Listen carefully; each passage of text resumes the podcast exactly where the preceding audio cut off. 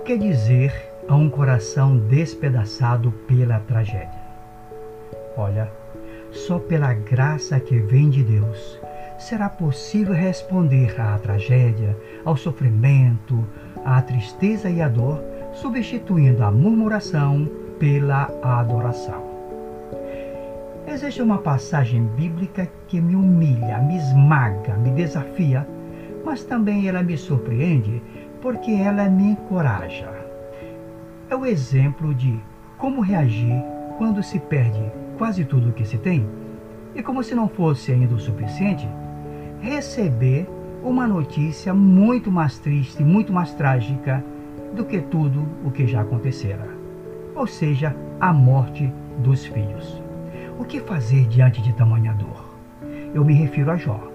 No capítulo 1, versículo 20 ao versículo 22.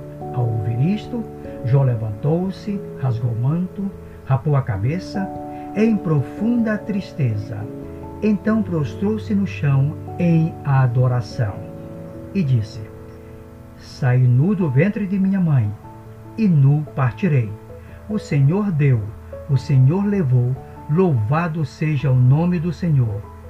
Em tudo isso, Jó não pecou, nem de nada culpou a Deus.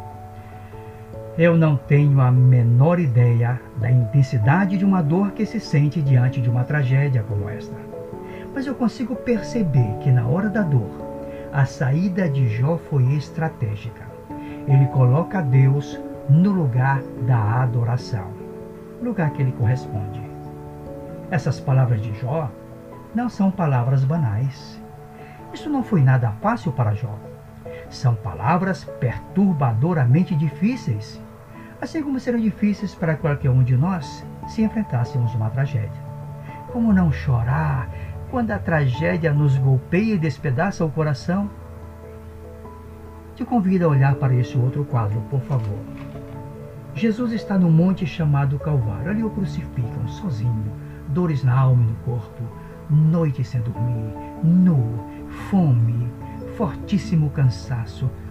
Todos os processos que desumanizam estão ali, com gente batendo, fazendo piadas. Mas Jesus se posiciona de forma livre para ser Ele mesmo. Onde nem a tristeza, nem a dor, nem o luto, nem a ausência, nem o desprezo, nada, nada vai violentá-lo. E quando Jesus abre a boca para se comunicar com Deus e interceder pelos agressores, ainda é capaz de chamar a Deus de Pai, meu Pai. Quanto a mim, pobre mortal, o que dizer a um coração despedaçado pela tragédia?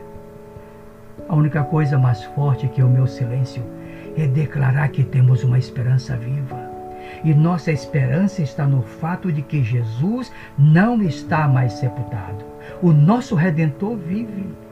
E porque ele vive, o coração despedaçado, o coração sofrido tem esperança, tem motivo para que no meio da tristeza e da dor, não murmurar, mas como Jó adorar. Não murmurar, mas como Jesus chamar a Deus de Pai.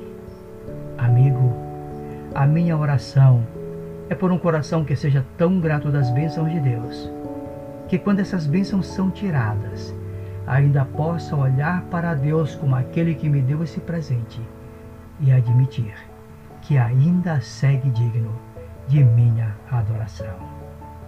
Lembre-se, Deus é Deus e nós, humanos.